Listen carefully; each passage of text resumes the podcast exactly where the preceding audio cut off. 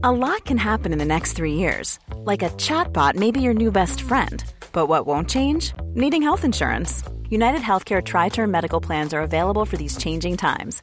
Underwritten by Golden Rule Insurance Company, they offer budget friendly, flexible coverage for people who are in between jobs or missed open enrollment. The plans last nearly three years in some states, with access to a nationwide network of doctors and hospitals. So, for whatever tomorrow brings, United Healthcare Tri Term Medical Plans may be for you. Learn more at uh1.com. Bonjour à tous et bienvenue à vous au grand rendez-vous européen CNews Les Échos. Permettez-moi tout d'abord, au nom de toute l'équipe, de vous remercier pour la confiance que vous nous témoignez et qui se reflète à travers euh, l'exceptionnelle progression en audience de votre émission euh, du dimanche. Merci beaucoup.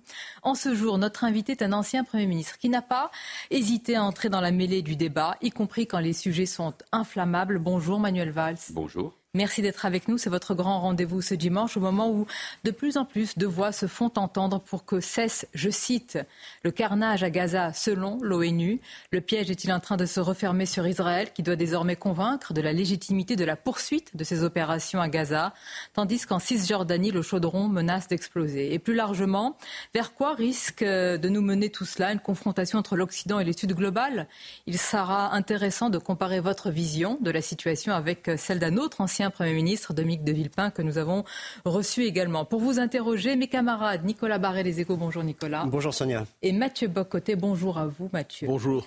Manuel Valls, je le disais, de plus en plus de voix s'élèvent pour dénoncer ce qui est en cours à Gaza. L'ONU parle d'un carnage. Israël doit convaincre de la légitimité de la poursuite de ses opérations. Hier, Benjamin Netanyahu a tenu un discours de fermeté, affirmant, je cite, qu'il aurait une liberté totale dans Gaza. De votre point de vue, est-ce que la poursuite des opérations est encore légitime? Elle est indispensable et donc elle est légitime, puisqu'il faut en finir avec euh, cette organisation euh, terroriste islamiste fondée par les frères euh, musulmans, le, Hamas. J'étais en Israël il y a quelques semaines. Je sais que parfois, ce n'est pas facile de comprendre ici, en France, en Europe, mais ce qui s'est passé début octobre en Israël est, majeur.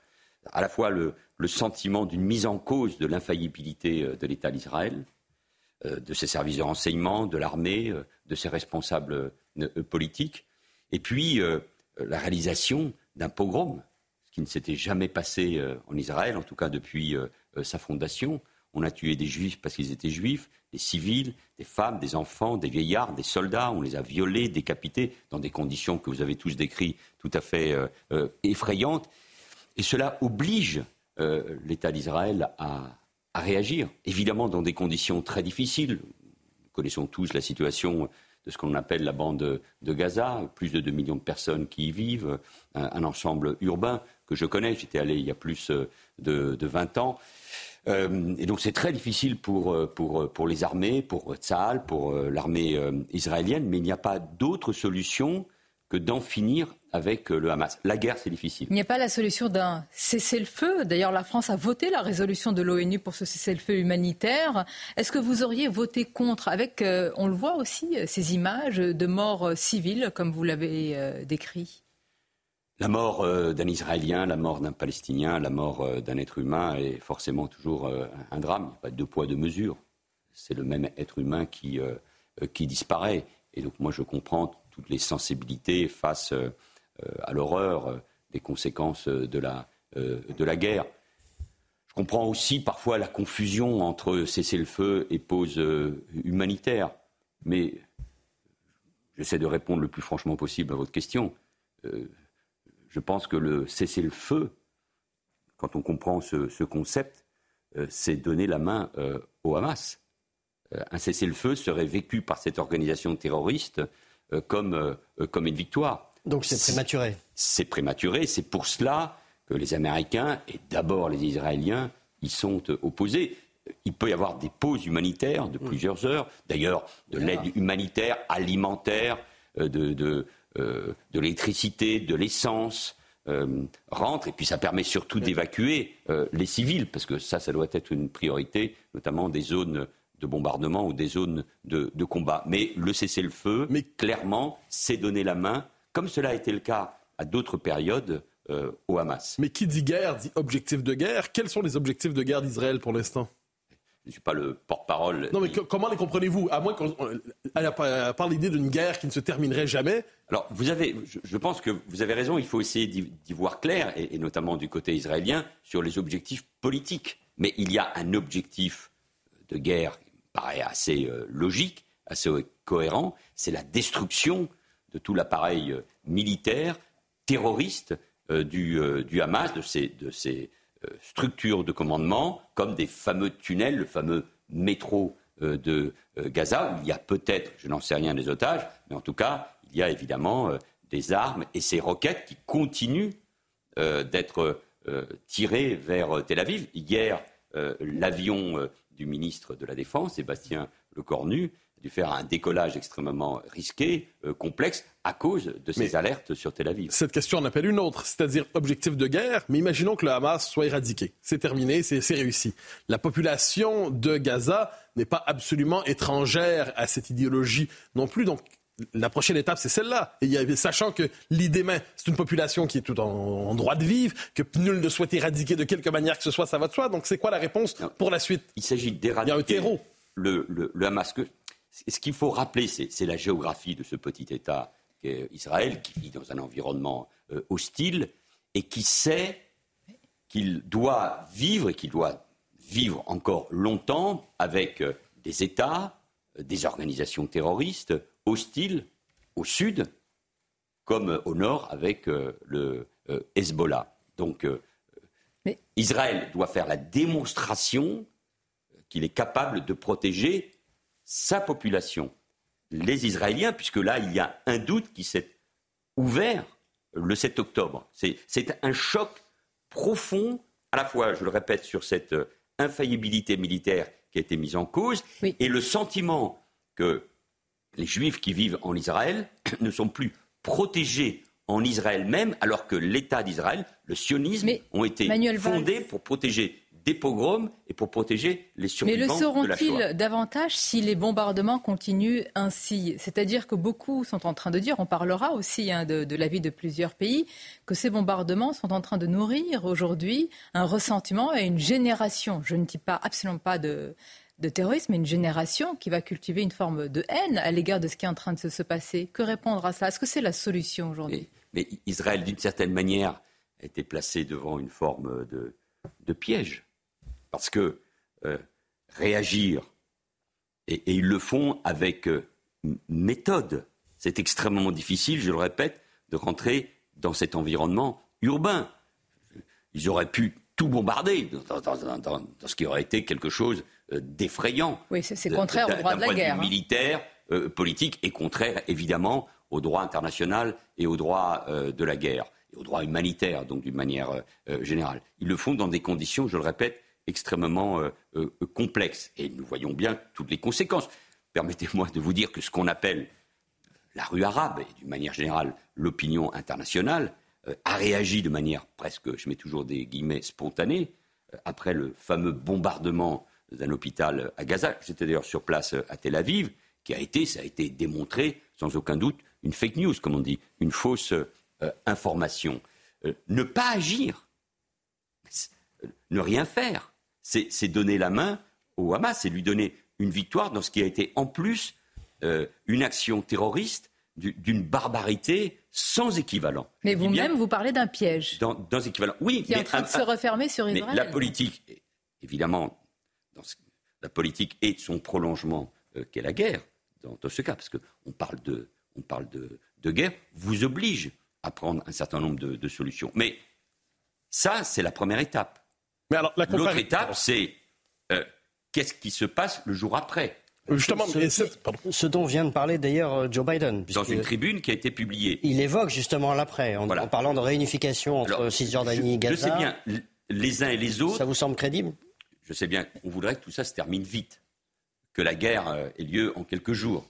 Il faut régler le problème de l'Ukraine en quelques semaines, hmm. et il faut régler cette question de Gaza en quelques jours. Ça sera long, est difficile, extrêmement pénible. Donc, moi, je pense que les responsables politiques occidentaux, européens et donc français doivent intégrer ce temps long. Mais, première question, c'est celle qui est posée. Qui ne l'intègre pas? Vous avez bah, besoin de le dire. Est-ce que, est que, le président français Emmanuel Macron qui s'inquiète de la... non, non, mais je n'essaye pas de vous mettre en opposition, mais est-ce que certains se Non, mais j'y reviendrai, mais je, je, je, pense que d'une manière générale, nous, Européens et nous, Occidentaux, hum. nous n'avons pas le même rapport, et c'est normal, et fort heureusement d'une certaine manière, à la guerre, comme l'ont les Israéliens, qui vivent cette situation depuis 70 ans. la première question, c'est qui peut gouverner Gaza à, terme? Ça, c'est la première question. Et donc, puisque vous me posez euh, euh, cette question, une, réoccupation pardon, israélienne euh, de Gaza est une impasse. Et nous savons aussi que l'autorité palestinienne, aujourd'hui, n'a ni la volonté, ni sans doute la force, la capacité, minée par la corruption, décrédibilisée, et avec une opinion d'ailleurs palestinienne, pas seulement à Gaza, mais en Cisjordanie, qui lui est hostile ou qui même soutient euh, euh, le, Hamas. Mais nous savons que là, il faudra trouver une solution qui passe par un rétablissement de l'autorité palestinienne à terme, c'est ce que propose euh, Joe Biden en Cisjordanie et à Gaza, à condition qu'elle change profondément, et avec un parapluie, un soutien des pays arabes, Jordanie, Égypte. On a l'impression que c'est un, vœu pieux, eu égard déjà à ce qui se passe en Cisjordanie en ce moment? Comment vous décrivez ce qui est en train de se passer Vous ne pouvez pas me poser la question du jour d'après et considérer que c'est un vœu pieux à partir du moment où le président américain euh, et d'autres dirigeants du monde cherchent à terme des solutions. Mais, c'est vrai que nous franchissons vite les étapes, mais en tout cas, l'idée pour euh, remplacer le Hamas, ça ne peut pas être Israël, que cela passe à un moment par une autorité palestinienne régénérée et avec le soutien des pays voisins et aussi des Émirats et aussi l'Arabie saoudite. C'était le sens, le but mmh. de ce qu'on a appelé les accords euh, d'Abraham. Ça me semble euh, euh, une évidence. Et deuxièmement, comment on reconstruit un dialogue politique avec les Palestiniens, question encore plus lourde. Moi, je pense que ça passe, je le répète, par un changement profond de l'autorité palestinienne. Et ça passera sans aucun doute, mais ce n'est pas nous qui décidons, par des changements en Israël. C'est un peuple démocratique qui choisit ses dirigeants compris pour l'avenir de la Cisjordanie. oui, donc il, y aura forcément des changements parce que ce qui se passe en Cisjordanie, le rôle pris par les, le rôle pris par des ministres extrémistes au sein du gouvernement euh, de Netanyahou, l'importance qui a été donnée à la protection de ces colons ou des implantations en Cisjordanie a sans doute eu des conséquences sur la défense de la frontière entre Israël et le Hamas. Donc là, il y aura aussi des changements politiques euh, euh, en Israël et qui, je l'espère, mais avec le temps, grosso modo, nous sommes tous pour que, vous savez, ce fameux langage, hein, les éléments de langage qui sont les mêmes de la diplomatie française et que j'ai utilisés euh, comme d'autres. Nous sommes pour la protection de l'État d'Israël, pour son droit à vivre dans la sécurité. Nous sommes pour une solution à deux États et un État viable pour les Palestiniens. Donc nous sommes pour une solution à deux États. Je suis favorable à cette solution. Mais nous savons qu'avec ce qui se passe à Gaza et ce qui se passe en Cisjordanie aussi, ça va être long. Mais attention, hein, la victime collatérale politique, diplomatique de l'attaque du Hamas, et c'était voulu ainsi, car il faut rappeler en permanence que le Hamas a toujours été contre la paix, tout processus de paix, de paix, c'est l'autorité palestinienne, qui a aussi des moyens de sécurité en Cisjordanie. Donc il faut aider l'autorité palestinienne à retrouver, dans la mesure du possible, avec le temps nécessaire, son autorité euh, morale et politique. Manuel Valls, qui a créé le Hamas? Et puis, euh, on parlera de différentes positions. Dominique de Villepin, êtes-vous complètement opposé? Vous avez vivement réagi à ces propos. Une courte pause et on se retrouve. Votre émission se poursuit en direct, bien sûr, avec notre invité euh, Manuel Valls. Je vais vous parler d'un autre ancien Premier ministre, qui est Lionel Jospin qui a affirmé euh, que le 7 octobre, je cite, il s'est passé deux choses. Un pogrom, et puis ce même 7 octobre, dit-il, il est apparu l'impéritie du gouvernement Netanyahou et de sa coalition avec l'extrême droite religieuse, qu'avec son ennemi partenaire, dit-il, le Hamas, a négligé ce front sur Gaza, car obsédé par la colonisation, et a fait en sorte, quelque part, que ce massacre puisse se produire. Il a rejoint, et mes propos d'il y a un instant, avant la pause publicitaire, euh, rejoignait cette, euh, cette analyse, euh, bien évidemment. Mais la société israélienne, qui était extrêmement divisée avant le 7 octobre, les survivants de ces kibbutz ou du désert du Negev, cette rêve partie qui a été attaquée, ce, ce, Bataclan à ciel ouvert qui a été attaqué par le Hamas, avec d'ailleurs vous le savez, Sonia Mabrouk, un massacre systématique des femmes, violées dans des conditions affreuses, tuées. Il y avait cette volonté aussi de la part du Hamas. Mais cette population qui manifestait d'ailleurs tous les samedis, ces kibbutz sont composés de gens survivants souvent de la Shoah, d'enfants, de petits-enfants de ces survivants, qui étaient très opposés au gouvernement de Netanyahou. Le peuple israélien, et évidemment là où il a été euh, attaqué, se retrouve extrêmement uni pour cet objectif, l'éradication du Hamas. Ils ne peuvent plus vivre, les Israéliens, avec euh, euh, cette menace, car il y a déjà eu, évidemment, des conflits, des guerres avec le Hamas, il y a eu des hmm. gels de combat, des cessez-le-feu en 2011, en 2014, en 2021. Mais aujourd'hui, après ce qui s'est passé le 7 octobre, après ce basculement, cette rupture que j'évoquais, l'État d'Israël, les, Israéliens, le peuple israélien ne peuvent plus accepter de vivre avec cette, pouvait-il avant, menace? Pourquoi Netanyahou ne s'en est pas pris plus clairement avant au Hamas? Est-ce que certains, comme le disent certains, est-ce que vous êtes d'accord, qu'il y a une forme euh, d'indulgence, voire de négligence, euh, voire euh, une sorte d'ennemi partenaire qui a été installé? Si nous sommes justes, pas seulement de la part euh, de, de Netanyahou, de, nombreux gouvernements israéliens qui ont, peut-être joué, entre guillemets, avec euh, euh, le Hamas pour affaiblir ou pour diviser l'autorité palestinienne. Mais cela n'enlève en rien, bien sûr, les responsabilités propres du Hamas, qui a conquis le pouvoir par les urnes et par la violence au milieu des mm. années 2000. Il a liquidé plusieurs centaines de cadres du Fatah, le parti euh, de Yasser Arafat, après les avoir torturés, torturés et jetés par, euh, par la fenêtre. Je le répète, le Hamas est l'ennemi de tout processus de paix. Rappelez-vous, à la fin des années 90, au début des années 2000, les campagnes de, terrorisme pour faire échouer tout processus Mais pour vous, de paix. Le Hamas représente le peuple de Gaza, le peuple palestinien? Ah, c'est une, une, question difficile, ou plutôt la réponse est difficile à une excellente question car il a gagné une forme de légitimité à travers euh, euh, le combat, euh, la violence et même les horreurs. Et d'ailleurs, certains sondages, je ne sais pas ce qu'ils valent, mais enfin, démontrent qu'il a une forme de soutien à Gaza et sans aucun doute en Cisjordanie. et donc c'est pour cela. Se révoltent contre le Hamas, ça existe.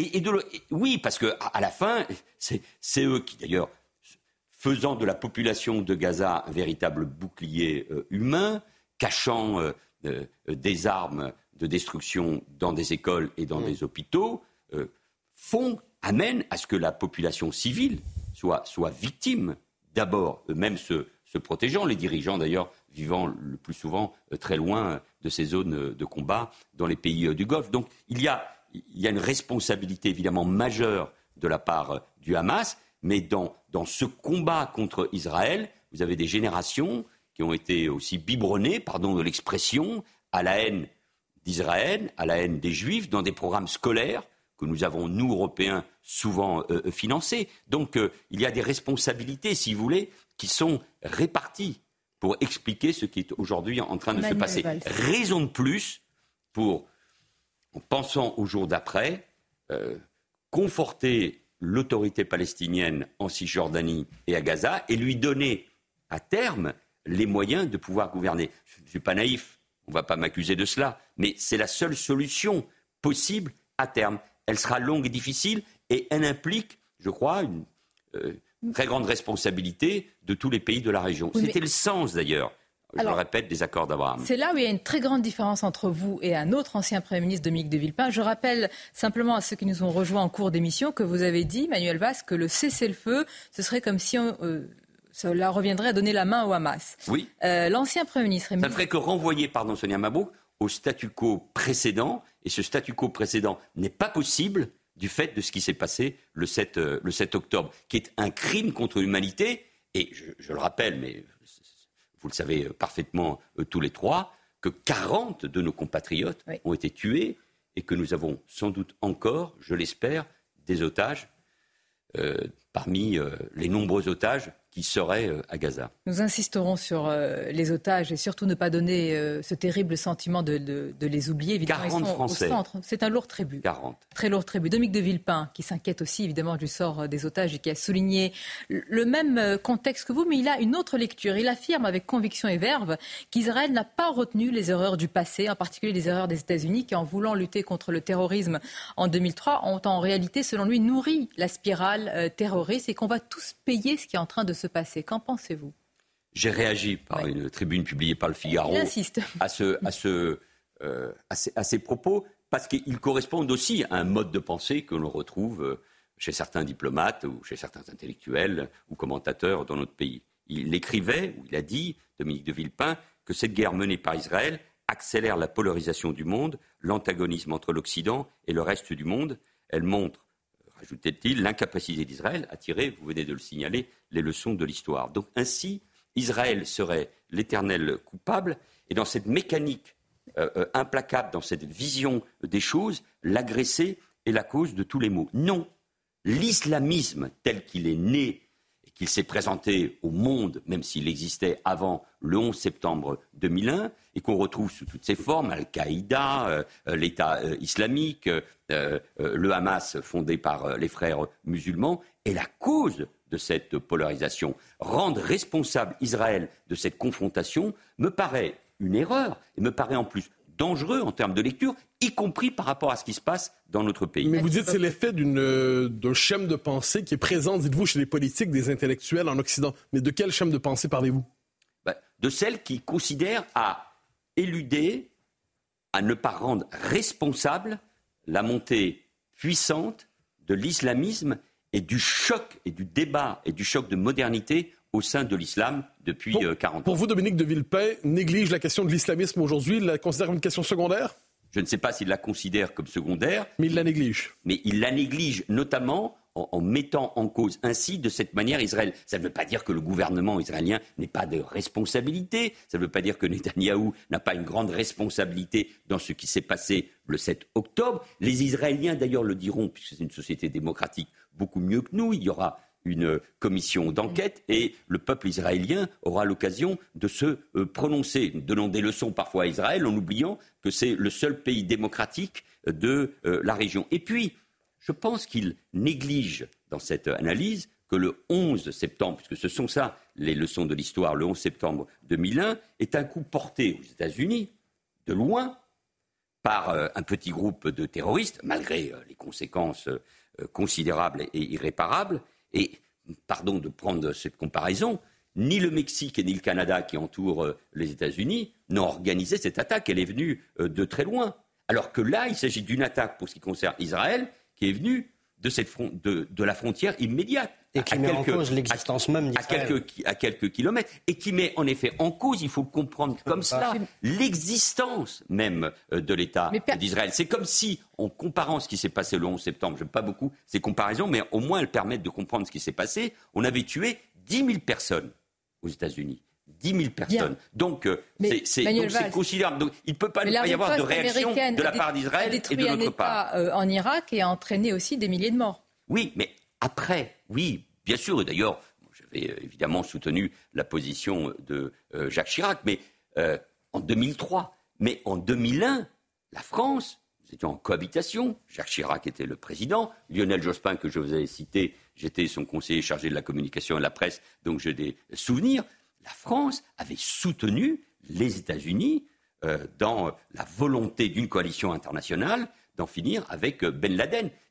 Évidemment qu'il y a eu des erreurs des Occidentaux, mais moi je ne veux pas oublier que la responsabilité première, elle vient de cet islamisme qui fait la guerre à l'Occident, aux Juifs, aux chrétiens, à la démocratie, à notre culture, aux femmes, aux homosexuels. Et ça, c'est le Hamas. Il ne faut pas l'oublier. Permettez-moi aussi qu'il fait parfois aussi la guerre souvent aux musulmans, puisqu'il y a eu beaucoup d'attentats dans des pays arabes. Vous avez parfaitement raison, et j'allais le dire. C'est-à-dire, c'est très important. C'est-à-dire que les musulmans, notamment au Proche et Moyen-Orient, sont, sont, les victimes de, de cette violence. Les homosexuels qui vivent à Gaza sont poursuivis, torturés, tués. Ils se réfugient où?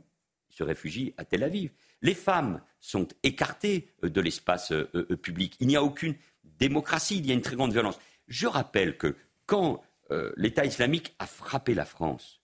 Nous avons eu des dizaines de compatriotes musulmans tués au Bataclan ou sur la promenade des Anglais à Nice. Donc, ce que je veux dire aux musulmans qui nous écoutent en général, dans le monde, évidemment, pour ce qui concerne nos compatriotes musulmans, c'est qu'ils sont eux aussi les victimes et l'objectif de cette euh, idéologie. Alors on va y venir, c'est très important ce qui se passe dans notre pays, les fractures. Éric Zemmour euh, a déclaré que le président présidait deux peuples. Qu'en pensez-vous? C'est une déclaration qui a suscité beaucoup de réactions. À tout de suite.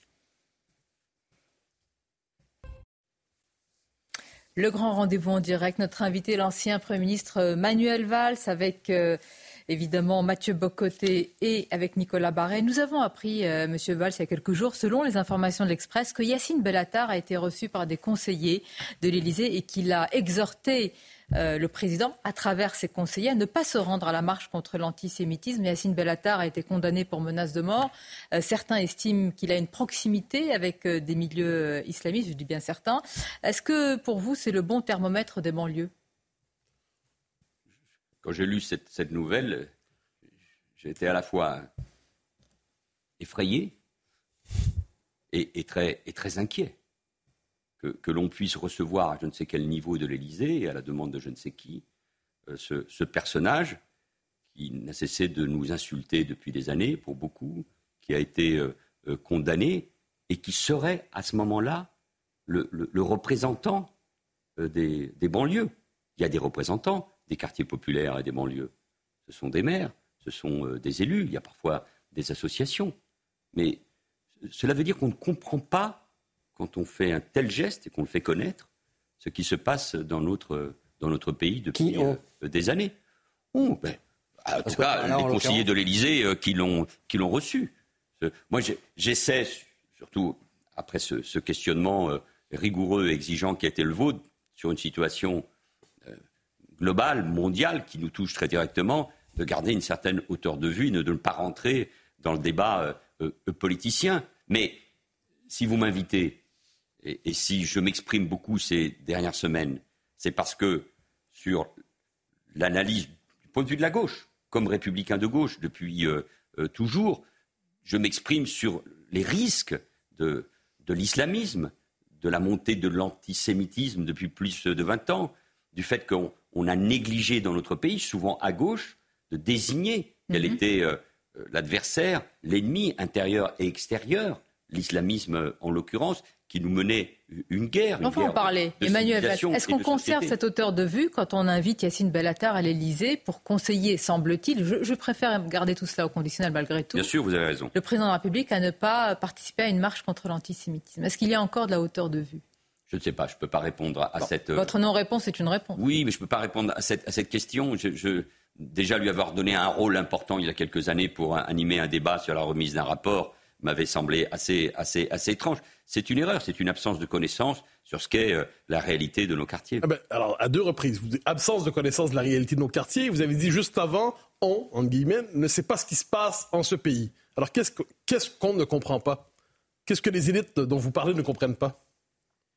Il est très important, et moi je l'avais souligné dans un discours euh, euh, en janvier 2015, après les, après les attentats de, Charlie Hebdo et, de l'hypercacher et de Montrouge, il est très important de démontrer à nos compatriotes musulmans que non seulement nous les protégeons, mais qu'ils ne doivent pas tomber dans le piège dans lequel cherchent à les enfermer les islamistes. Or, en recevant ce type de personnages avec des accointances qui sont euh, les siennes, ont fait exactement passer le message inverse. C'est le même débat que j'ai eu souvent avec les représentants de l'islam, que ce soit avec le recteur de la mosquée de Paris ou avec le président du CFCM, du Conseil du culte musulman français, en ne venant pas à la manifestation de dimanche dernier parce que vous souhaitiez, parce que vous souhaitiez une manifestation contre euh, euh, le racisme, vous faites le jeu, involontairement évidemment, mais vous faites le jeu des islamistes qui veulent enfermer tous les musulmans dans une même cause. Donc, c'est là, c'est une erreur, enfin, c'est une erreur, c'est une faute, c'est une faute politique, morale et stratégique que de ne pas comprendre la stratégie des islamistes. Vous savez, un antisémite. Mais si c'est au sommet de l'État qu'on ne l'a pas compris, c'est grave. Oui, bien sûr. Et un antisémite, si cette information est réel. Un antisémite et un islamiste n'a pas besoin euh, euh, du conflit à Gaza pour agir ou pour frapper. Charlie, ça n'a rien à voir avec Gaza. Euh, le Bataclan, ça n'a rien à voir avec Gaza. Samuel Paty ou Dominique Bernard, ça n'a rien à voir avec Gaza. L'islamisme attaque la France pour ce que nous sommes, le pays, euh, message de la Révolution de 1789, de la République, de la laïcité, de l'émancipation euh, des Juifs, et aussi parce que nous accueillons beaucoup de nos compatriotes musulmans qui peuvent vivre leur religion en toute quiétude. Et c'est pour cela qu'on nous attaque. Donc, expliquer que nous allons calmer la rue, entre guillemets, euh, les banlieues ou je ne sais quel jeune, euh, en recevant tel ou tel personnage, ou, en n'assumant pas avec courage, je parle aux représentants parfois euh, de l'islam français, la lutte contre l'antisémitisme, c'est se tromper. On ne fait faire le jeu des islamistes. Mais ça va un peu plus loin que ça, je, je sens le mot, ça va un peu plus loin que ça en fait. Lorsqu'on nous dit le président a refusé de marcher pour ne pas diviser le pays, si je comprends bien la phrase, j'ai peut-être mal compris, ça veut dire que la lutte contre l'antisémitisme ne rassemble pas mais divise aujourd'hui. Le président de la République a pris une décision qui lui appartient. Et moi, je vous réponds très honnêtement. Il aurait dû être à la tête de cette manifestation, précisément pour démontrer que la lutte contre l'antisémitisme je préfère dire la lutte contre la haine des juifs. Parce que c'est ça. Le mot antisémitisme recouvre un concept très général. Contre la haine des juifs, contre la haine du judaïsme, contre ce qui est un des éléments de notre histoire nationale, de notre culture propre. Eh bien, euh, il fallait être au premier rang précisément pour démontrer que cette lutte contre la haine des juifs était quelque chose qui rassemblait chacun. Il a fait un autre choix. Il a qui rassemblait chacun, mais qui. C'est euh, c'est une des vraies questions de notre pays, c'est-à-dire la présence d'un président de la République à cette marche. Euh, est-ce que ça aurait renvoyé un message d'unité ou est-ce que dans la France qui est la nôtre aujourd'hui, au contraire, c'est divisé et risqué d'embraser une partie de notre territoire? Non, la présence de deux anciens chefs de l'État, Nicolas Sarkozy et François Hollande, de plusieurs anciens premiers ministres dont j'étais, dans une manifestation appelée je veux saluer leur initiative par le président du Sénat et par la présidente de l'Assemblée nationale. Ils l'ont fait avec force et courage et dans un acte assez inédit. Bravo, parce qu'il faut aussi le souligner. Le monde qu'il avait par rapport aux prévisions.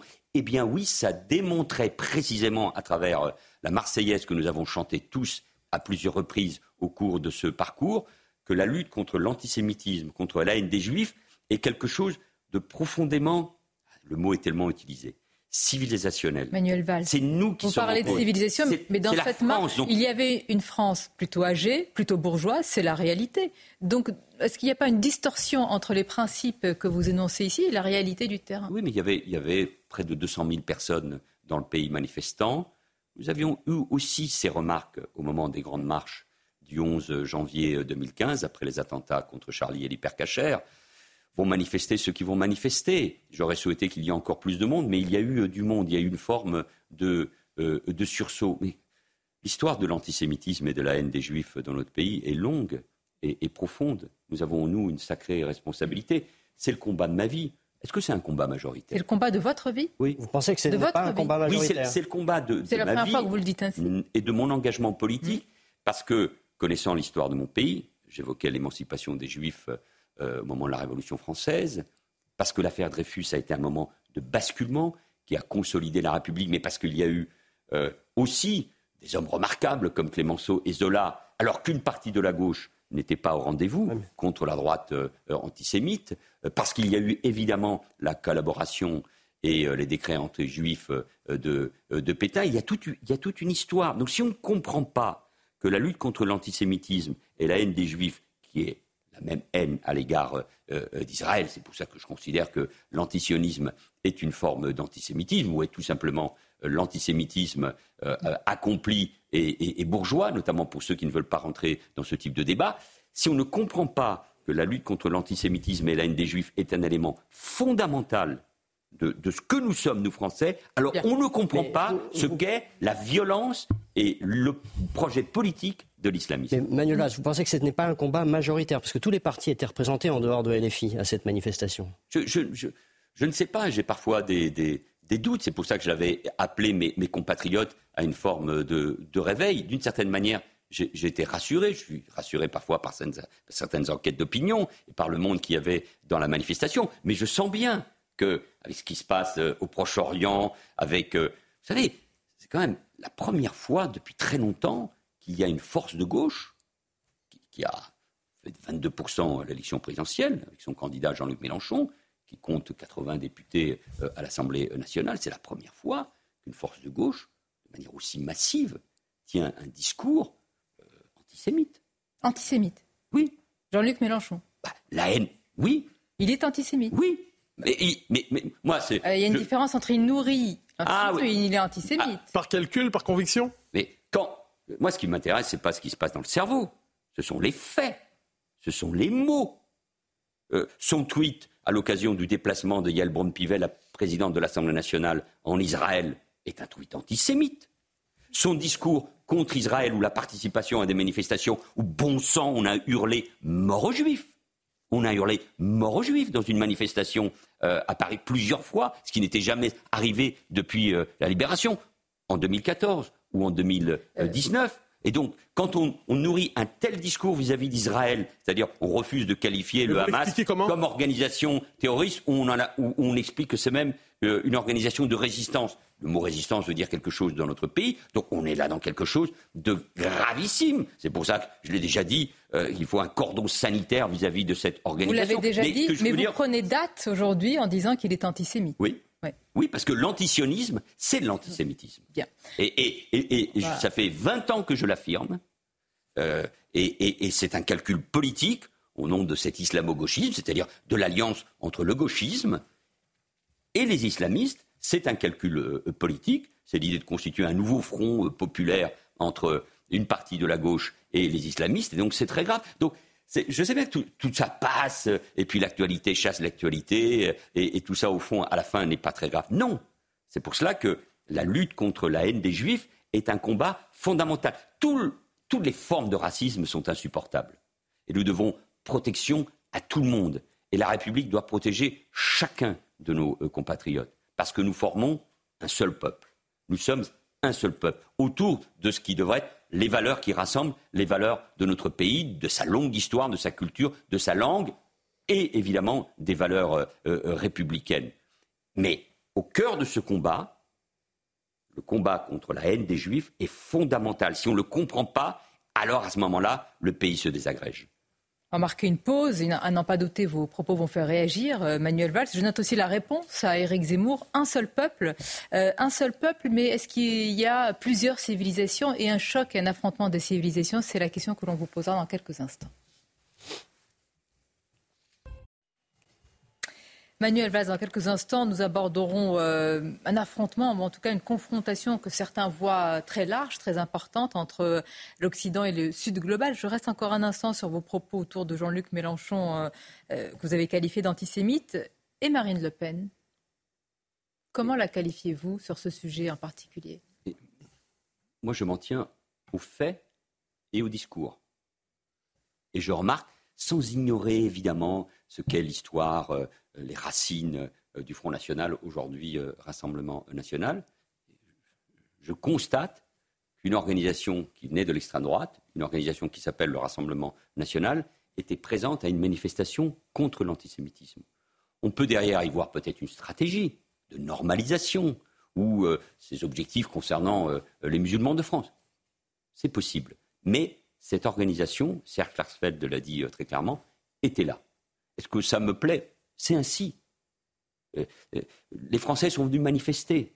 Euh, le président de la présidente de l'Assemblée nationale et le président du Sénat ont appelé tous les partis, tous les élus et tous les Français à venir manifester. Voilà. Et donc, et, au fond, les polémiques, les polémiques sur à la fois la présence du Rassemblement national, l'absence de la France insoumise, alors il faut le rappeler que le Parti communiste, les socialistes et les écologistes étaient présents lors de cette manifestation, au fond, arrivent à une forme pardon, de, double peine, à, à mettre le Rassemblement national et Marine Le Pen au centre du jeu, et par les atermoiements de certains, à faire le jeu des islamistes. Enfin, on est quand même dingue. Et du coup, on est quand même dingue de, de, procéder ainsi et d'arriver à, ce résultat euh, désastreux d'un point de vue politique. Heureusement, les Français hmm. ont été à la hauteur du rendez-vous et se sont. Rappelons que c'est la première ministre Elisabeth Borne, Camille et Olivier Véran, dos à dos, On aura l'occasion d'en parler un autre jour.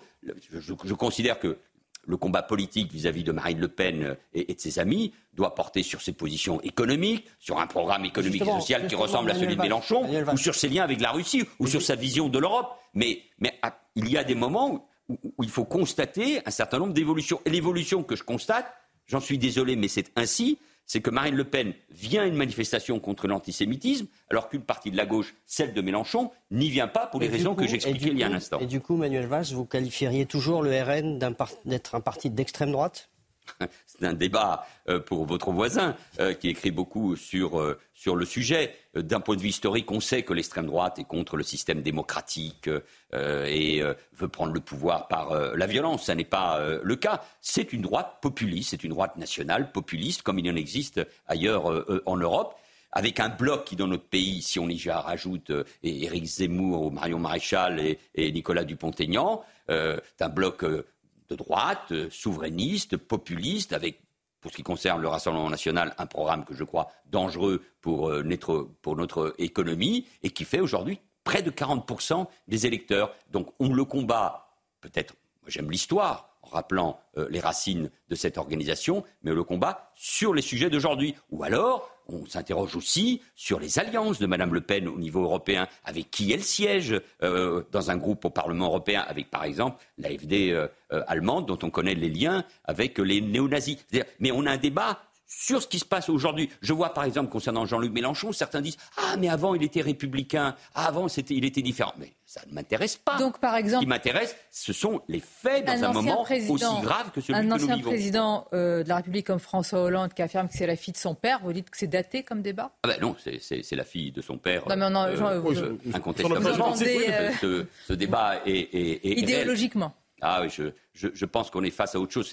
Cette organisation n'est plus marginale comme elle l'était euh, à un moment, même quand euh, Jean-Marie Le Pen faisait 18% au premier tour de l'élection présidentielle et qu'il était du coup présent au second tour en, 2002. C'est une autre force d'un point de vue social, il touche les couches populaires. Donc il faut répondre sur les questions économiques, sociales, de sécurité, d'immigration, sur, le, sur le sentiment bah, sinon, elle l'emporte. Mais si je vous comprends bien, en elle, peut, l'emporter. Et donc, comment nous, républicains, euh, nous opposons non pas uniquement une vision de rejet, mais quelque chose qui redonne euh, à notre pays euh, de la force. Mais nous nous éloignons des sujets internationaux. Sur la confrontation. Eh, exactement. Une formule revient en boucle ces temps-ci pour chercher à caractériser l'époque. Certains disaient choc des civilisations, d'autres guerre des civilisations. Là, une formule vient, c'est le choc entre l'Occident et le Sud global. Est-ce que c'est une juste caractérisation des temps présents? Je ne crois pas. Je crois que c'est une chimère. En, partie. En partie. Écoutez, euh, dans, ce moment-là, euh, par rapport à ce qui se passe euh, au Proche-Orient, je vois une position très différente, par exemple, d'un grand pays comme l'Inde. Hmm. qui soutient Israël. Qui soutient Israël.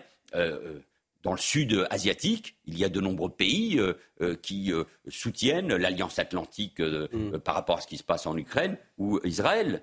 Euh, les Émirats, l'Arabie saoudite sont engagés ont conclu, pour ce qui concerne les Émirats, euh, euh, des accords avec Israël. Nous avons même un accord, nous, stratégique avec, avec ce pays. Il y a des pays africains, sud-américains, de l'Océanie, pas tous, bien évidemment, qui ne sont pas sur ces positions-là, qui sont plutôt défendues par la Russie ou l'Inde. Donc je pense que, en partie, je prends le débat, et je ne veux pas être caricatural, bien évidemment, mais le Sud global est en partie une chimère. Ce qui, qui nous amène cependant, parce que je crois que c'est la, la, vraie, la vraie question, au fond, à, à nous interroger sur nos intérêts stratégiques, à nous, occidentaux, européens et euh, français. Euh, quels intérêts, quelles frontières voulons-nous euh, défendre? Quelle influence encore? Quelle voix? Quelle influence? Comment, comment, préserver nos valeurs au moment où la démocratie est partout attaquée? De ce point de vue-là, je veux affirmer avec force qu'Israël et le front de défense des démocrates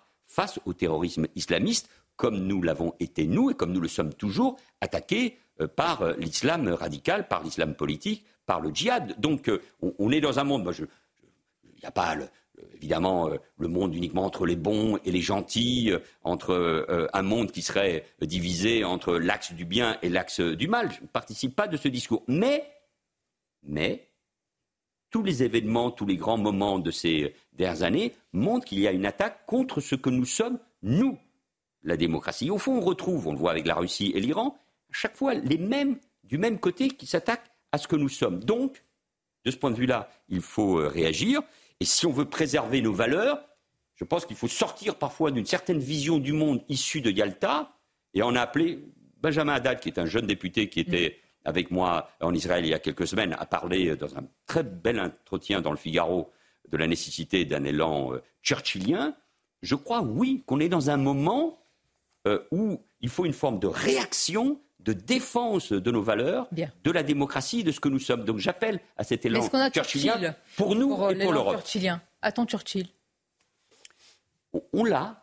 Bien. On l'a d'une certaine manière mm. aujourd'hui en Ukraine avec Volodymyr Zelensky. Et ce qui se passe en Ukraine qui ne peut pas être négligé, ça va durer, c'est long.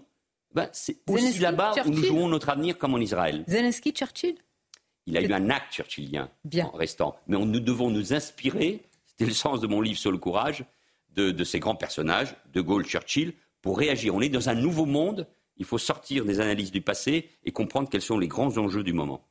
Je vous remercie Manuel Valls. Merci d'avoir été notre invité pour cette émission qui fut euh, dense. Je remercie également mes camarades Nicolas et Mathieu. Je vous dis à très bientôt. Bon dimanche sur nos deux antennes et merci encore pour votre fidélité. Planning for your next trip? Elevate your travel style with Quince. Quince has all the jet-setting essentials you'll want for your next getaway, like European linen, premium luggage options, buttery soft Italian leather bags, and so much more. And it's all priced at 50 to 80% less than similar brands. Plus, Quince only works with factories that use safe and ethical manufacturing practices. Pack your bags with high-quality essentials you'll be wearing for vacations to come with Quince. Go to quince.com slash trip for free shipping and 365-day returns.